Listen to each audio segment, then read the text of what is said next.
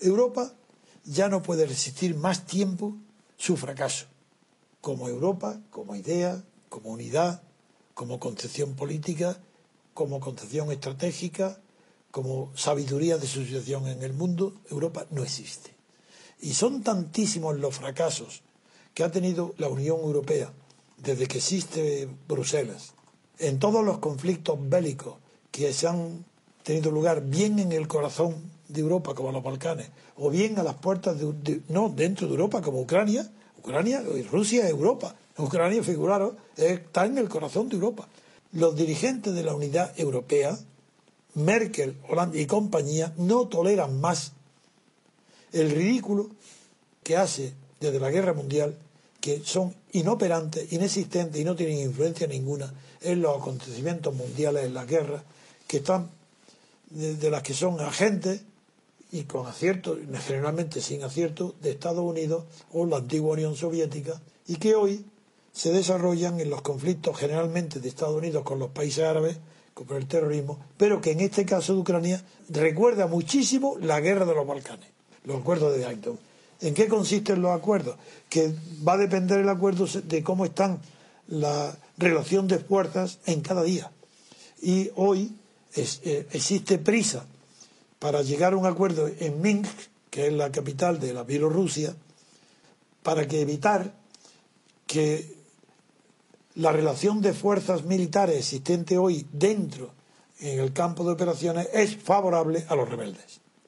Así, así como hace un mes y medio hubo un momento de debilidad donde el ejército de Kiev reconquistó posiciones y estaba en una posición relativamente, de luego más fuerte que la de ahora, en cambio, últimamente los refuerzos, y seguro, sin duda ninguna, los refuerzos y el armamento que ha proporcionado a los rebeldes el gobierno de Putin ruso, ha mejorado sobre el terreno las posiciones geográficas y estratégicas de los por dos provincias de Donetsk y Lugansk que quieren integrarse en Rusia.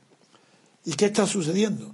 Pues que Putin vuelve a estar en la misma situación que estuvo después de haber, después de haber conseguido que sin disparar un tiro Crimea volviera al seno de la madre patria rusa de la que nunca tuvo que haberse separado. Porque eso fue un capricho de Khrushchev, de un dictador. Bien.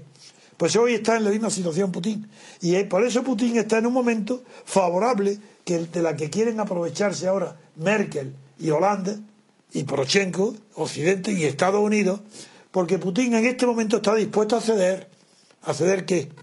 Un poco más de autonomía que la que pidió el propio Putin cuando los rebeldes estaban dispuestos a celebrar referéndum de autodeterminación para proclamar su independencia y boicotear el referéndum que había convocado Kiev. Y Putin se enfrentó con ellos. Eso lo he resumido otras veces. Y del mismo modo que el ruso, los rusos que se sienten rusos, habitantes del, en el Don, en la cuenca del Don, que es la parte industrial y rica de Ucrania. Si es que esto es lo que no, no se puede olvidar, que la parte productiva buena y rica de Ucrania está ahí en el este.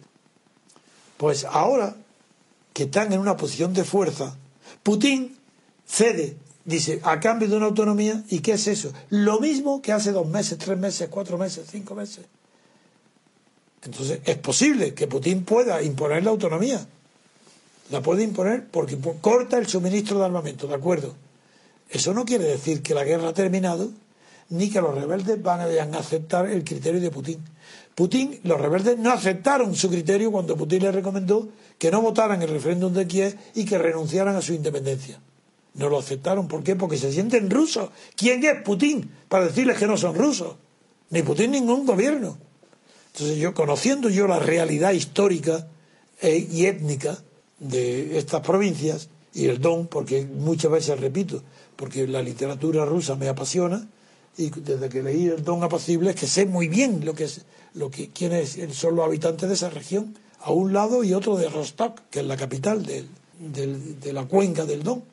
Pues ahora Putin está a punto de ceder a cambio de autonomía y va a ceder.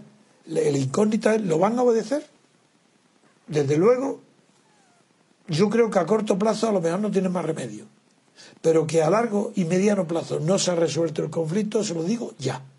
Me atrevo a decir que del mismo modo que los Balcanes ha dado lugar a esos crímenes de guerra, esos genocidios, tantísimas injusticias, aquí no se va a producir lo mismo porque en las provincias del este, que es donde de verdad han hecho los referéndums, esas sí tienen ganada la postura.